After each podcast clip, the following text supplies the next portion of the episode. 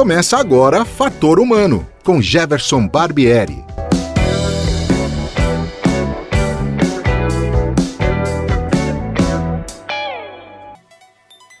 Olá, hoje é dia 22 de janeiro de 2021 e o Fator Humano está no ar. Catarinense, natural de Balneário Camboriú, o meu entrevistado de hoje abre a nova temporada de programas. Os gibis e os heróis da Marvel foram os grandes responsáveis pelo encaminhamento dele ao mundo da ciência. Químico de formação e professor há 29 anos na Unicamp, ele coordena importantes pesquisas sobre doenças negligenciadas e é membro da Força Tarefa da Unicamp no combate à Covid-19. Seja bem-vindo, Luiz Carlos Dias.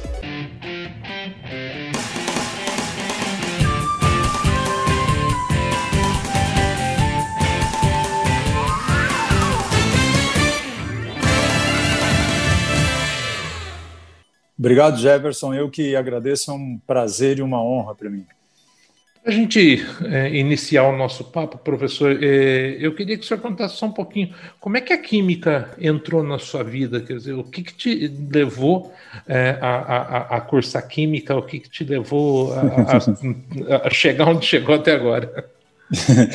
Olha, rapaz, eu sou o único cientista da, da família, sabe? Eu sou nascido lá em Balneário Camboriú, Santa Catarina, meu pai é, é, é, foi caminhoneiro, né? Ele é vivo ainda, mas ele foi caminhoneiro durante muito tempo. Minha mãe só cuidava dos filhos, então não tinha nada no ambiente assim para estimular, né? Mas eu sempre gostei muito de tudo relacionado assim à ficção científica. Então, desde pequeno, desde que eu aprendi a ler, na verdade, eu praticamente posso dizer que aprendi a ler lendo gibis, né? Lendo gibis, gibis de ficção científica dos super-heróis da Marvel então eu sempre tive muita muita curiosidade nesse aspecto assim, né, de, de ficção científica. Eu me lembro quando eu era pequeno, rapaz, quando é, o homem é, pisou, foi na Lua, né, 1969. Eu era um garotinho pequenininho, mas eu, eu tive a ilusão de, de, de, de ver, por exemplo, de acompanhar pela televisão de um vizinho, né, tudo em preto e branco, e tive a curiosidade de sair na rua para ver se a se eu conseguia ver né, a nave, né, saindo lá da, da Lua, depois voltando para a Terra, como é que era, porque você eh, né, tem mil curiosidades, né? Então isso aí sempre foi algo que, eu, que, eu, que foi meu mesmo, né? Foi meu mesmo, lendo, sempre lia, estudava muito, em alguns momentos eu eu colocava gibis dentro do, dos livros para meus pais acharem que eu estava estudando, mas na verdade eu estava lendo gibi, né? Então era aí isso foi depois eu, eu Cresci, fui trabalhar numa, numa, firma de construção civil, então eu fazia desenhos arquitetônico, elétrico, hidráulico, estrutural. Trabalhei muito tempo com, como desenhista arquitetônico, fazendo plantas de casa, planta baixa de casas, né? Todo mundo na família achava que eu ia ser arquiteto, mas o que eu queria mesmo era fazer alguma coisa na área de, de ciência, que era o que realmente despertava assim aquela aquela paixão, aquela curiosidade, né? Mas lá em aí veio o segundo grau, lá não tinha é, nada, né? É, relacionado à ciência só tinha administração e contabilidade no, no que a gente chamava na, antigamente de segundo grau, né? Hoje é o ensino médio. Então eu escolhi uma das duas, fiz administração. Aí eu comecei a ter contato assim, né, com as disciplinas de química. O meu professor ele era muito desinteressado, mas eu via, comecei a ver alguma coisa no ar, sabe, que despertou minha paixão. E eu gostava muito de química e física, prestei vestibular para física, passei, prestei vestibular para química, passei escolhi fazer química lá na Universidade Federal de Santa Catarina, na UFSC. Aí fiz química e uma vez eu estava assistindo um, um Globo Repórter, é, porque eu atuava lá numa, numas, numas monitorias a, a, auxiliando os docentes de disciplinas experimentais e eu vi um Globo Repórter em que o professor Eteovino Bechara, lá da USP, estava trabalhando, por exemplo, no campo, nos, em alguns cumpizeiros, com vagalumes, né? E aquilo lá me, e aí ele explicou a reação química que ocorria nos, nos vagalumes, que era uma reação de bioluminescência, transformação de energia química e, né, em energia luminosa. E eu me apaixonei por aquilo lá e eu falei, eu vou estudar química orgânica. E aí foi que eu, eu decidi fazer todo o doutorado, né? Fiz doutorado na, na área de química orgânica, na química orgânica sintética. Depois eu fiz um pós-doutorado na Universidade de Harvard. E, e durante o meu doutorado mesmo eu fui contratado já aqui na, na Unicamp. Né? Eu já estou aqui há quase 29 anos como docente. Fui para os Estados Unidos, para Harvard, fiquei dois anos lá e depois voltei e comecei então as atividades de pesquisa, né? Professor, e o senhor falou da interação com, do, do acho que já era o pós-doutoramento em Harvard, né? É, qual a importância desses intercâmbios? E hoje está muito mais está é, tá muito mais claro é, intercâmbio já desde a graduação, mas eu lembro que na sua Sim. época não era muito fácil você fazer um intercâmbio Sim. fora, né? Qual é a importância disso, principalmente nos dias de hoje? Ah, isso é extraordinário, sempre foi importante, mas é claro que é, é, é fundamental. Né? Se você quer hoje fazer ciência relevante, né, tanto do ponto de vista acadêmico, mas do ponto de vista uh, social, você precisa realmente ter experiências em grandes grupos de pesquisa no exterior. É muito bom como experiência de vida, é muito bom como experiência para cientista, né? também para você aprimorar, claro, a sua a linguagem, né, o inglês ou o alemão, ou, enfim, qualquer outra língua que você venha falar, mas principalmente o inglês. A experiência de morar fora do, do país, assim, tanto do ponto de vista pessoal como profissional, é fantástica, e de você estar ali respirando ciência, né, em, em grandes centros, em grupos que estão fazendo ciência de ponta, isso é extremamente importante, entendeu? Você acordar e ir para um laboratório e falar sobre ciência né, e os últimos avanços da ciência em cada uma das áreas o dia inteiro. Isso aí é fundamental. Né? Isso aí é, realmente foi, uma, foi uma, uma grande guinada na minha vida, não só é, é, do ponto de vista assim de, de, de perspectivas de trabalho é, futuro, né, mas também como, como, como do ponto de vista pessoal, do ponto de vista de, de, de docência e do ponto de vista de, de pesquisa. Então foi realmente uma experiência fantástica. Eu acredito que todos deveriam passar por essa experiência, viu? E essa coisa de você formar recursos humanos, entregar para o mercado é, pessoas que, obviamente, você já foi um deles, porque também foi um aluno, né? Essa experiência de formar recursos humanos, como é que é isso para você? Ela é única, né? Porque, porque você tem a possibilidade de, de, de trabalhar com pessoas assim que muitas são absolutamente geniais, né, fantásticas e que trazem um enriquecimento assim muito grande, né, para qualquer grupo de, de pesquisas. E nós precisamos, sem dúvida nenhuma, formar recursos humanos. Né? A ciência ela só vai avançar, a ciência avança com pessoas, né, com, com recursos humanos de qualidade. Então nós precisamos realmente assim é, passar para os nossos alunos né, essa a, a importância, por exemplo, né, formar alunos com alto com espírito crítico né, com muita seriedade, com muita ética, né, para realizar trabalhos assim científicos é, é, éticos. E, e, nós precisamos consolidar essa área de formação né, de recursos humanos se a gente quiser fazer nesse país ciência realmente de ponta e relevante é, do ponto de vista social. Então isso aí eu acho, eu considero absolutamente fantástico porque a gente já luta constantemente é, com, com é, assim, problemas com relação a, a verbas para pesquisa, é, incentivo à ciência, enfim, a gente já lida com tudo isso, né? Quer dizer, formar bons recursos humanos significa a gente conseguir manter essa chama acesa, né? É, exatamente. Nós precisamos assim, ó, de, de investimento contínuo não só para a pesquisa, né, mas também para a formação de recursos humanos, porque a pesquisa, a ciência, ela é feita com pessoas, ela é feita com os estudantes, né? E, e se nós quisermos é, fazer, né, construir uma área de ciência e tecnologia forte aqui no Brasil, né, colocar o país é, é, nos melhores cenários em termos assim de, de, produção acadêmica, de produção de patentes, de produtos, é, é, nós precisamos realmente investir na qualidade né, dos recursos humanos aqui. Então, no, o, que o, o, que o, país está carecendo muito é isso, é de, de programa, né, um programa de Estado, né, para fomentar é, ciência e tecnologia e para formar e para fomentar, por exemplo, a formação de recursos humanos qualificados em todas as áreas do conhecimento. Né? Então, é extremamente importante que a gente deixe isso muito claro em todas as áreas do conhecimento, porque todas são absolutamente importantes. A gente está vendo isso agora na Covid-19, né? Uhum. E, e, justamente isso, o senhor está falando isso é, da Covid, é, a Unicamp, é, logo no começo, eu me lembro muito bem, ah, alguns companheiros até de imprensa perguntaram numa coletiva lá com o professor Marcelo Nobel se a Unicamp não estava sendo muito precipitada quando ela decidiu é, encerrar as atividades presenciais por conta da Covid, né? E o tempo mostrou que a Unicamp, mais uma vez, teve uma certa razão nesse, nesse, né, nessa tomada de atitudes, né? E logo em seguida veio aquilo que se chamou e se chama até agora de força-tarefa, qual o senhor está muito envolvido né, nessa força-tarefa. Como é que foi constituir essa força-tarefa? Como é que foi essa, essa conversa, professor? Olha, a força-tarefa, na verdade, ela foi constituída por um grupo de jovens docentes lá do Instituto de Biologia. Né? Então, é, eu quando eu entrei, a força-tarefa já estava constituída. Então, é uma iniciativa né, da, desse grupo de docentes, da própria universidade, para colocar a infraestrutura da universidade, uh, em termos de recursos humanos e até financeiros, na luta contra a Covid-19. Né? Então, nós temos aí grupos de jovens pesquisadores brilhantes trabalhando na padronização, no credenciamento, na, na capacidade de testes de diagnóstico, né, do padrão ouro, né, para para é, detectar Covid-19, o RT, o RT-PCR. Nós temos grupos também focados no atendimento lá no Hospital das Clínicas, né? Você sabe que o Hospital das Clínicas da Unicamp atende aí alguns milhões de pessoas, não só aqui de uhum. Campinas, mas também da, da região. É, nós temos aí frentes é, importantes de, de modelagem, de epidemiologia, é, também, né, de pesquisa, de, de ensaios pré-clínicos, de ensaios clínicos também, né? Você vê que Inclusive, a parte de ensaios clínicos da Coronavac foi feito um braço aqui na, na Unicamp.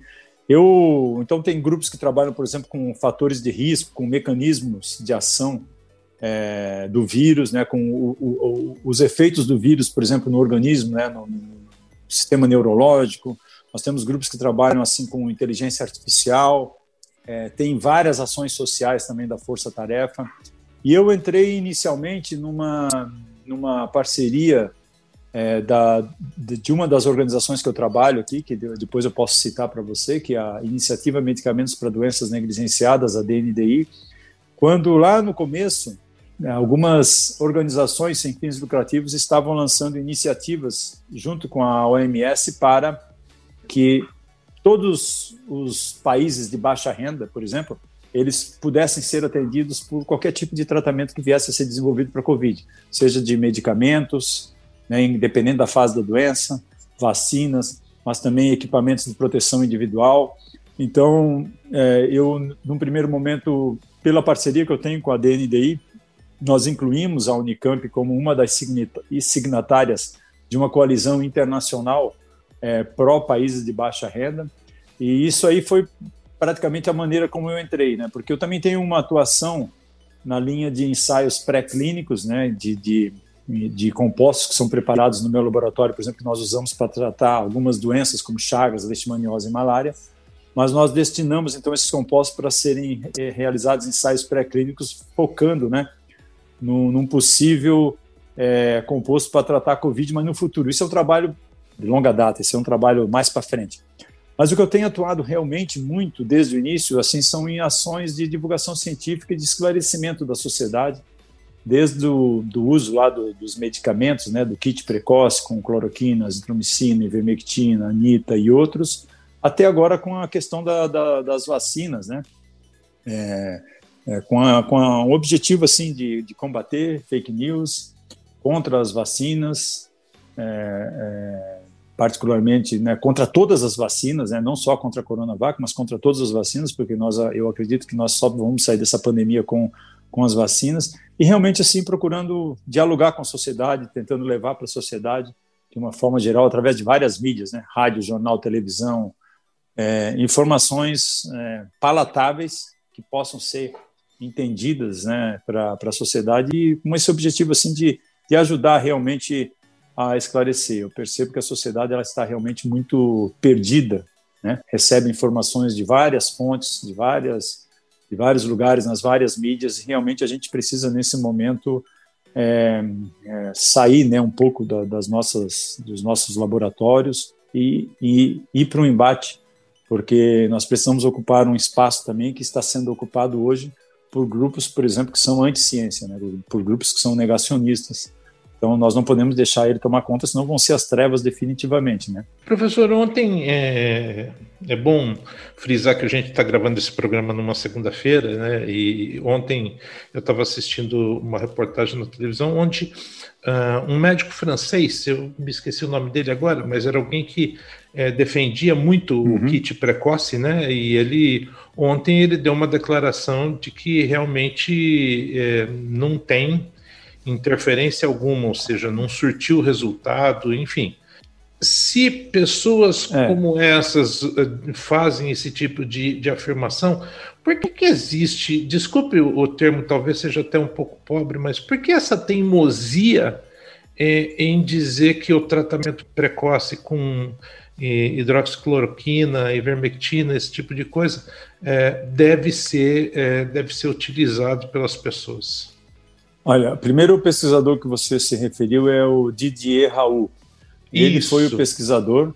Ele Obrigado. foi o pesquisador que lá no, que lá no início do ano publicou um artigo é, falso, antiético, é, dizendo que a cloroquina, cloroquina salvou vidas e diminuiu o número de mortes no tratamento com Covid. Esse foi um, um trabalho muito mal feito, mas foi um trabalho que depois foi publicado numa conferência de imprensa, aí o presidente dos Estados Unidos utilizou, e, o, e isso, claro, chegou aqui, o nosso presidente acabou também é, comprando a ideia de que a cloroquina ela realmente teria efeito benéfico para salvar vidas. Ele agora, ele agora nessa semana desmentiu, reconheceu que não é verdade que cloroquina salva vidas, que tem efeito benéfico, né, para a combate à Covid-19. Bom, é, mas isso aí, depois dessa publicação dele, é, o trabalho dele, inclusive, foi retirado, ele teve que corrigir, agora ele pediu desculpas públicas, mas uma série de outros artigos e trabalhos foram publicados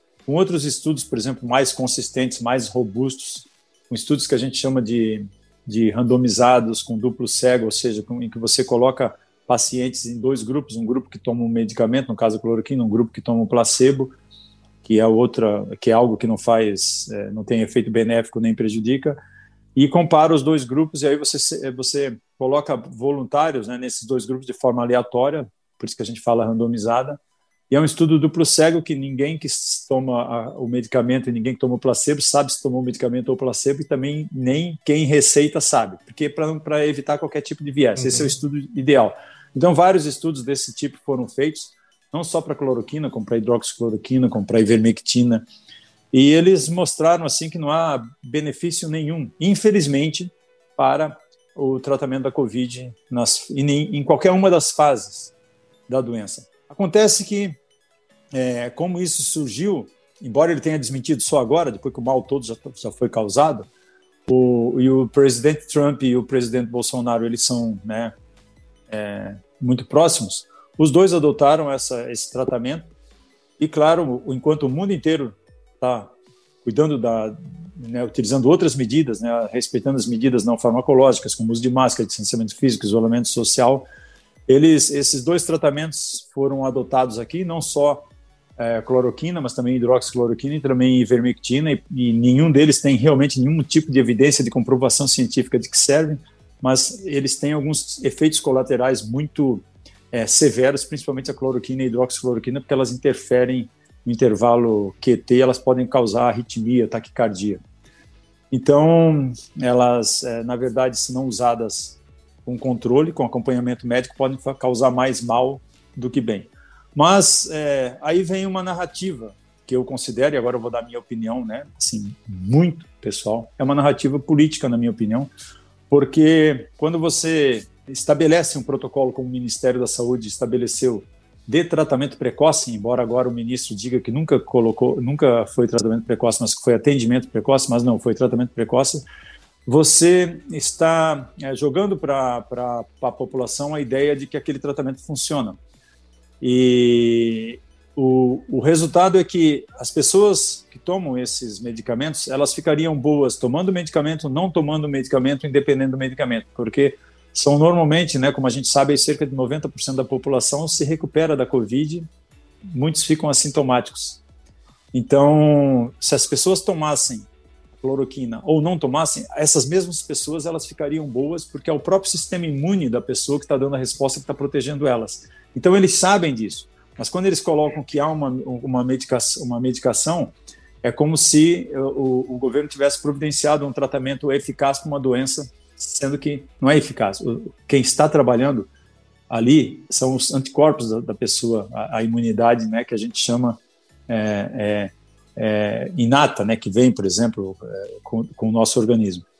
Então, isso é uma narrativa, é uma narrativa que, infelizmente, não nos tirou dessa pandemia, porque você vê que nós estamos falando desses medicamentos desde março e o número de casos continua aumentando, continua aumentando e continua aumentando. Veja o que aconteceu, por exemplo, o que está acontecendo em Manaus e o que está acontecendo no país inteiro.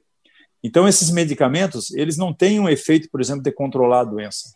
Tem alguns, nem de evitar, tem alguns medicamentos que funcionam em condição hospitalar. No caso, por exemplo, dexametasona, heparina, alguns outros corticosteroides, mas eles só podem ser usados em condição hospitalar, em condição de UTI.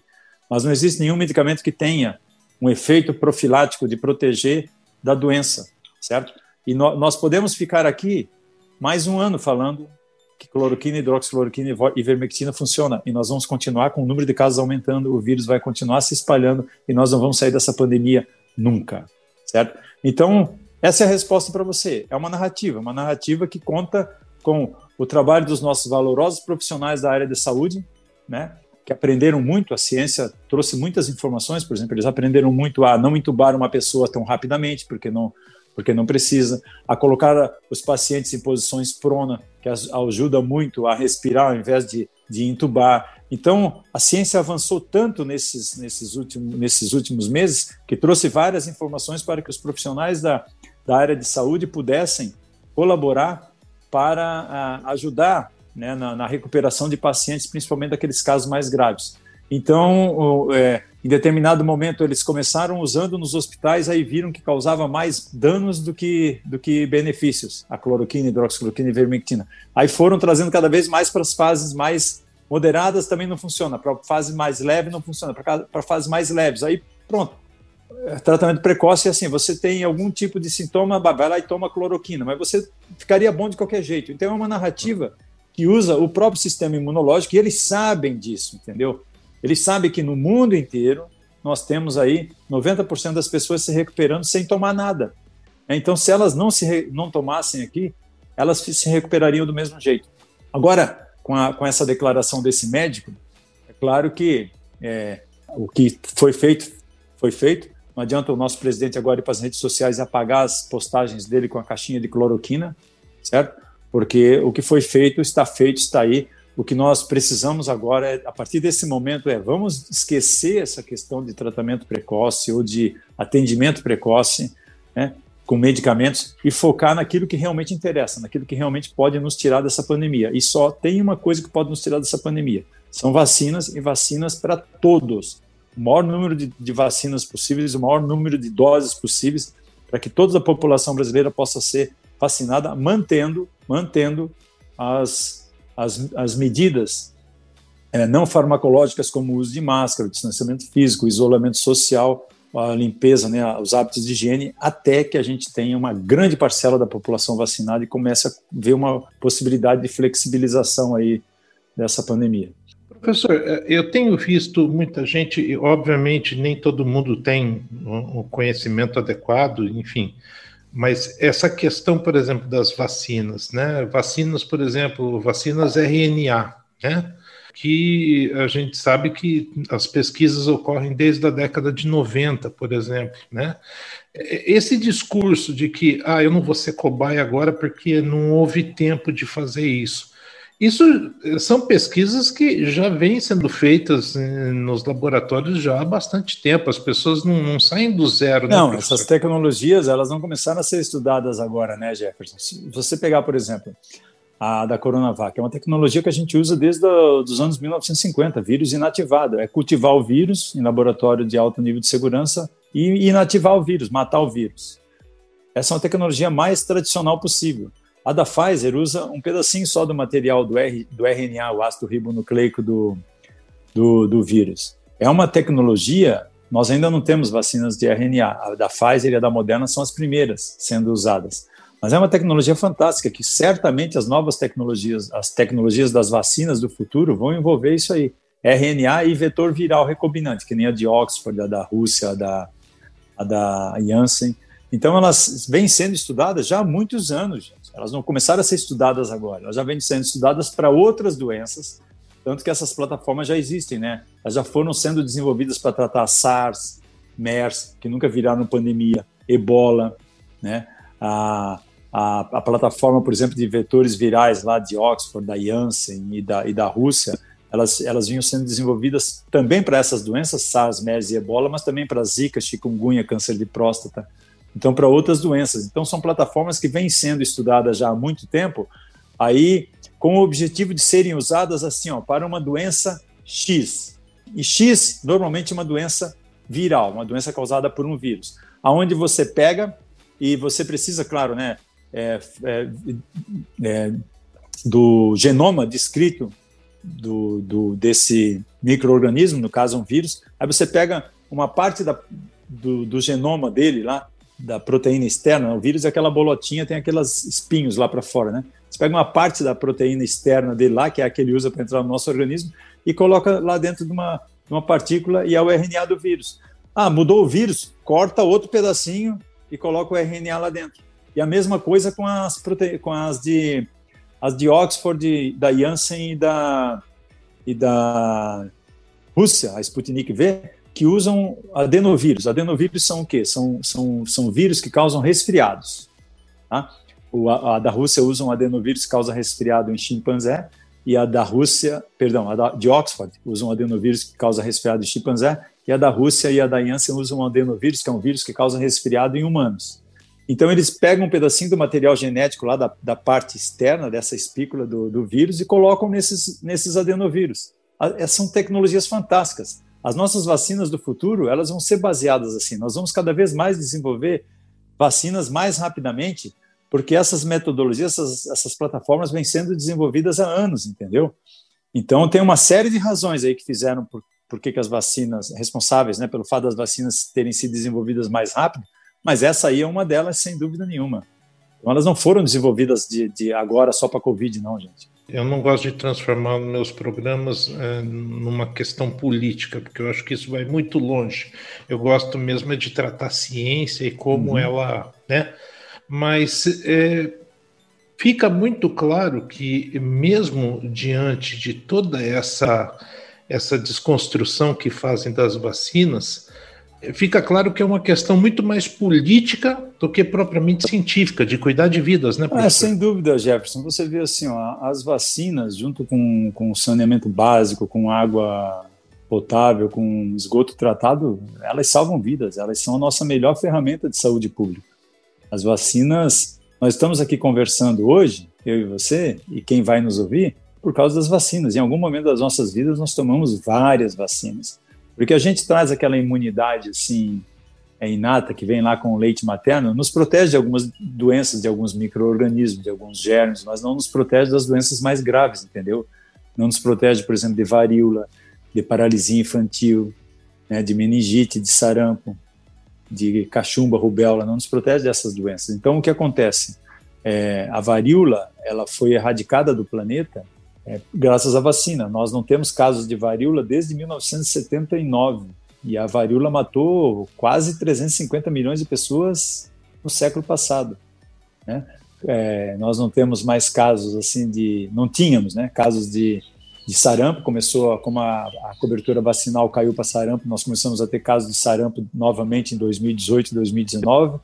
Mas nós assim estamos controlando meningite, paralisia infantil, né? E várias dessas doenças aí graças às vacinas. Então nós realmente precisamos da vacina como das vacinas como uma ferramenta de saúde pública para que a gente possa é, minimizar, diminuir, né, controlar a disseminação e o espalhamento desse, desse vírus e de outras doenças, né, porque a gente está falando de Covid, mas tem várias outras doenças aí que a gente também não pode é, esquecer, várias outras doenças da, do, do, calendário vacinal, né, de crianças é, pequenas, nós não podemos esquecer. O senhor tem trabalhado muito, eu tenho visto, tenho acompanhado, né, tenho sido até um divulgador de alguns vídeos seus, né, é, falando sobre toda essa questão. No, na sua opinião, professor, qual é o papel da divulgação científica que pode é, chegar até as pessoas e pode até, inclusive, mudar pensamentos? Olha, nós, é, eu, eu acredito que, que para o futuro nós, nós temos que repensar a maneira, né, essa questão de, de explicar o método científico, por exemplo, para as nossas crianças e para os nossos estudantes, para todos, inclusive para médicos, porque o método científico é fundamental. E nesse momento, particularmente de pandemia, em que nós já estamos né, com essa crise instalada, nós temos que procurar é, conversar com a sociedade, abrir um canal né, de comunicação com a, com a sociedade, é, de forma de forma a tentar deixar questões né, mais políticas de lado, certamente, porque a sociedade ela, ela não recebe a informação correta, ela recebe informações assim é, desencontradas de várias mídias, né, nas mídias em que eles têm acesso. Então, nós, o cientista realmente nesse momento precisa conversar com a sociedade de forma a levar, né, de forma clara, uma, uma informação correta, né, é, é, procurando ouvir né, as dúvidas, porque a sociedade tem muitas dúvidas honestas, entendeu? Eles têm, as pessoas têm dúvidas é, honestas. Só que elas são bombardeadas com tanta informação o tempo inteiro que elas não conseguem realmente né, é, identificar ou elas não sabem em quem acreditar. Então nós temos sim que repensar. Isso é uma atitude né, extremamente importante hoje de cientistas né, procurarem dialogar de forma muito clara, transparente e honesta com todos os setores da sociedade para que a gente possa ajudar a esclarecer a sociedade no momento né, em que se fala de ciência o tempo inteiro. Né? A gente está hoje nós estamos fazendo, os cientistas estão fazendo hoje ciência em tempo real. Você vê um artigo ser publicado numa plataforma online, aí a imprensa já tem acesso e aí né, muita gente tira suas conclusões e, e, e, as informações elas não chegam na sociedade assim de forma palatável.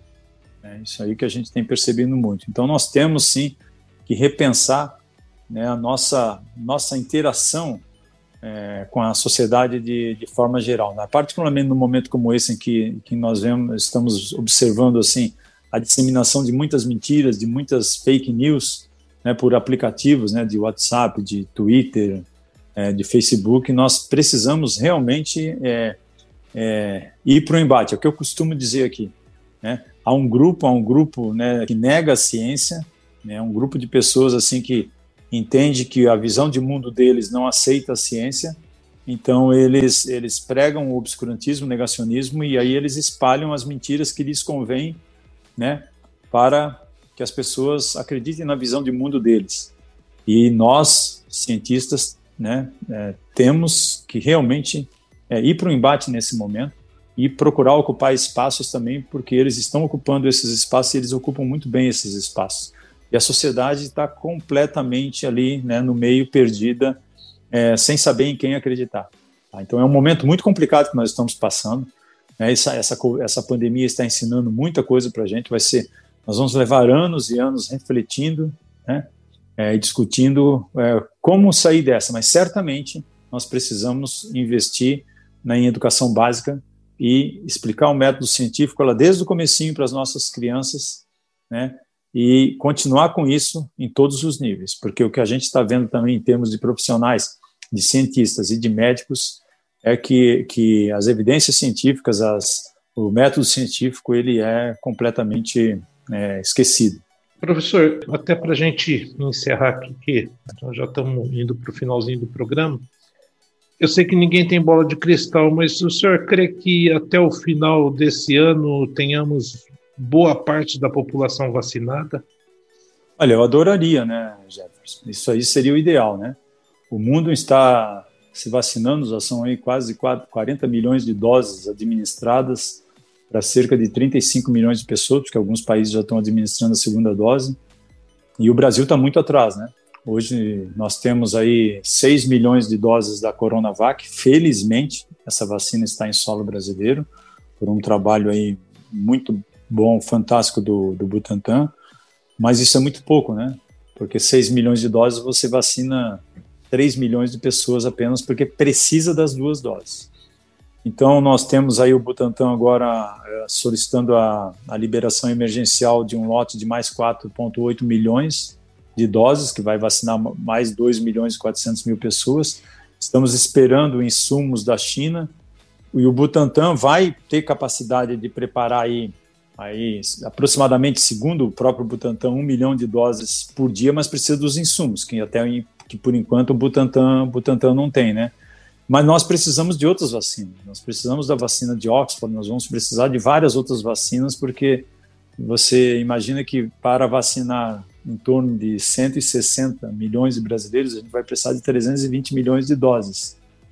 E é uma operação logística enorme, né? Você vacinar duas, aplicar duas doses em 160 milhões de brasileiros, que seria um sonho se nós conseguíssemos fazer isso, mas você fazer a pessoa voltar, aplicar a primeira dose, voltar para tomar a segunda dose, é realmente um desafio enorme. Nós, nós precisaríamos estar nesse momento fazendo o quê? Primeiro, comprando vacinas, garantindo para a população brasileira o acesso a todas as vacinas, ao maior número possível de doses. Depois, uma campanha nacional né, que tem que vir de cima de conscientização da população brasileira para a importância da vacinação em massa. Porque a vacinação em massa, quando, quando você vacina todo mundo, você imuniza grande parte da população, todo mundo vai, ser, vai sair ganhando, gente. O comércio vai reabrir, as escolas vão poder voltar a funcionar, as crianças vão voltar para a escola, todo mundo vai poder voltar a trabalhar, a aglomerar, a ver seus familiares, amigos, a se reunir. Entende? Então, assim, ó, ela vai ser boa para todo mundo, para a economia, e para a economia, então, é boa para o país inteiro. Então, nós precisamos da vacina, senão nós vamos continuar nos arrastando, nos arrastando, nos arrastando. O vírus está se espalhando e nós não vamos sair dessa situação. Então, é difícil responder para você, porque assim, ó, o ideal seria nós termos hoje vacinas, milhões de doses de vacinas, mas nós não temos, porque é, não foi providenciada a compra, né? Nós, nós, nós, nós não podemos nos esquecer que a gente precisa também de agulhas, de seringas para todo mundo e que nós temos outras doenças. Nós vamos precisar continuar vacinando contra sarampo, contra gripe, né? contra a, a meningite, contra polio. Tem várias outras doenças aí que a gente vai ter que continuar vacinando. Então, assim, ó, é muito preocupante o cenário, na minha opinião, porque nós não estamos, nós não vimos desde o início, né? É, é a União, o Estado, procurando realmente é, é, é, envidar esforços no sentido de adquirir vacinas para toda a população brasileira. E sem as vacinas, Jefferson, nós não vamos sair dessa, dessa situação de pandemia, infelizmente. É, é, lamentável, né? É lamentável, né? Que de tudo que foi falado até hoje para a China, as pessoas têm que ter uma ideia assim, ó, que nós, nós no mercado de medicamentos e de vacinas, nós somos totalmente dependentes de Índia e China. Cerca de, de 35% dos nossos medicamentos e vacinas vêm da China. Outros 35 vêm da Índia. Você pode checar isso aí no site da Anvisa. O resto vem de outros mercados, como Estados Unidos, um pouco da Europa. Então, nós somos totalmente dependentes. Então, é, a própria vacina Coronavac, como a vacina de Oxford, os insumos todos, gente, eles vêm da China. Então, nós vamos ser totalmente dependentes deles. E é claro que aconteceram alguns problemas aí, algumas, algumas questões diplomáticas, e que agora nós podemos pagar um preço altíssimo, né, de termos vacinas aprovadas e não termos os insumos para preparar as vacinas. O Butantan e a Fiocruz são duas instituições centenárias fantásticas, produzem a maior parte das nossas vacinas, mas nesse primeiro momento nós precisamos dos insumos. O que, é a matéria-prima? Ela vem concentrada lá da China. Ela vem concentrada, por exemplo, mil litros de uma matéria da matéria-prima para preparar a vacina Coronavac chega aqui no Brasil, o Butantan prepara um milhão de doses com, esse mil, com esses mil litros. Coloca lá né, os, os recipientes, o soro, a água e faz a. e, invasa, fecha o, o frasquinho. Isso é o que o Butantan vai fazer no primeiro momento, até no segundo momento, em que vai passar a ser independente e produzir tudo aqui. Mas isso está sendo montado aí ainda aos poucos. A, a, trans, a tecnologia está sendo transferida para cá. A mesma coisa vai acontecer com a, com a Fiocruz. Nesse primeiro momento, nós precisamos da China. Então, é, se é esse o caso que você falou, de que eles estão querendo algum tipo de retratação, ela tem que acontecer imediatamente, porque o pior cenário é nós começarmos a vacinar, a população brasileira começou a voltar a sorrir, a ter esperança. É a população acreditar, nós estamos aqui combatendo né, esse movimento anti-vacinas, combatendo as fake news e, e, e perder né, essa, essa, essa ponta de esperança que, a, que, a, que as vacinas é, estão trazendo para a população brasileira. O pior cenário é isso, até porque se nós começarmos um processo de vacinação e pararmos, se parar por muito tempo, o vírus ele vai continuar né, se expandindo, se espalhando, e num processo de evolução natural ele pode até ficar mais, ainda mais transmissível e eventualmente mais letal, entendeu? Então é essencial que a gente comece o processo de vacinação e não pare, não pare, para que a gente possa realmente começar a vislumbrar uma saída mas até lá as medidas não farmacológicas elas têm que continuar sendo adotadas. Né? Professor Luiz Carlos, olha, eu gostaria de agradecer muito a, a, a sua disposição, a sua atenção em bater esse papo comigo aqui e te dar os parabéns também pelo trabalho que o senhor vem fazendo, óbvio, junto com um monte de outras pessoas da universidade, né? Mas gostaria de te dar os parabéns é, por esse trabalho extenuante, cansativo, mas que é importantíssimo e que o senhor consiga aí prosseguir nessa linha aí para que as pessoas conheçam mais a respeito das vacinas e, e percam esse medo, né? É, não, as vacinas elas são super seguras, elas passam por várias fases de testes clínicos, né, em pequenos animais, depois em fases 1, 2 e 3 em seres humanos. Elas mostram segurança, segurança é avaliada sempre, inclu, inclu, inclusive a questão de segurança vai continuar sendo avaliada no pós-vacinação, entendeu? Porque qualquer efeito adverso, por exemplo, que, que ocorrer no, no pós-vacinação, naquilo que a gente chama de fase de farmacovigilância, vai ser é, é descrito lá pra, pro, pelos desenvolvedores de vacinas para a Anvisa. Então, é uma, é uma etapa extremamente importante. Nós vamos continuar avaliando segurança.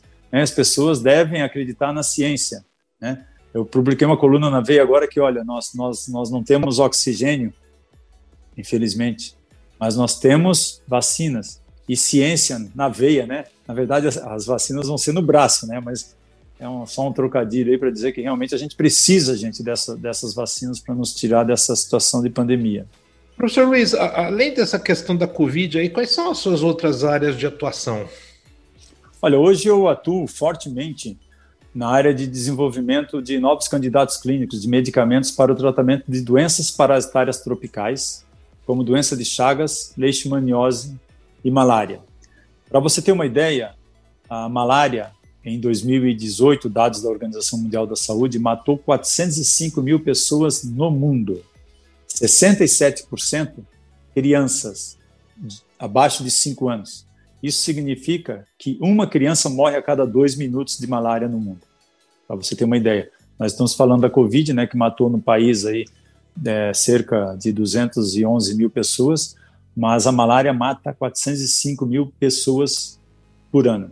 Então, é uma doença que não tem um tratamento eficaz, não, não tem vacinas, quer dizer, a única vacina que tem para malária, ela é em quatro doses e tem uma eficácia de 30%, mas ela ajuda a salvar vidas de crianças, de bebês, principalmente de 5 a 17 meses. Nesse momento que a gente fala de eficácia de vacinas, né, uma vacina com eficácia de 30% em quatro doses ajuda a salvar milhares de vidas de crianças.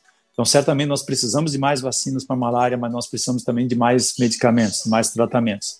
Então, essa, essa, esse trabalho eu coordeno a, as duas parcerias, duas únicas parcerias com duas organizações internacionais sem fins lucrativos fantásticas que estão salvando milhões de vidas. Elas são a Iniciativa Medicamentos para Doenças Negligenciadas, pela sigla DNDI, e a, e a Medicines for Malaria Venture, que tem a sigla MMV. Tanto a DNDI como a MMV são baseadas em Genebra, na Suíça. E são duas organizações ligadas à Organização Mundial da Saúde e que desenvolvem novos tratamentos e novos medicamentos para o tratamento de, de doenças que afetam pessoas negligenciadas. Né? Muita gente fala que as doenças são negligenciadas, mas as pessoas é que são negligenciadas. Então eu tenho a satisfação, o prazer de, desde 2013, é, trabalhar coordenando essas duas parcerias visando o desenvolvimento de, de novos medicamentos pra, para o tratamento dessas, dessas doenças. E isso, claro, tem trazido um aprendizado enorme né, nessa área é, de química medicinal. Né?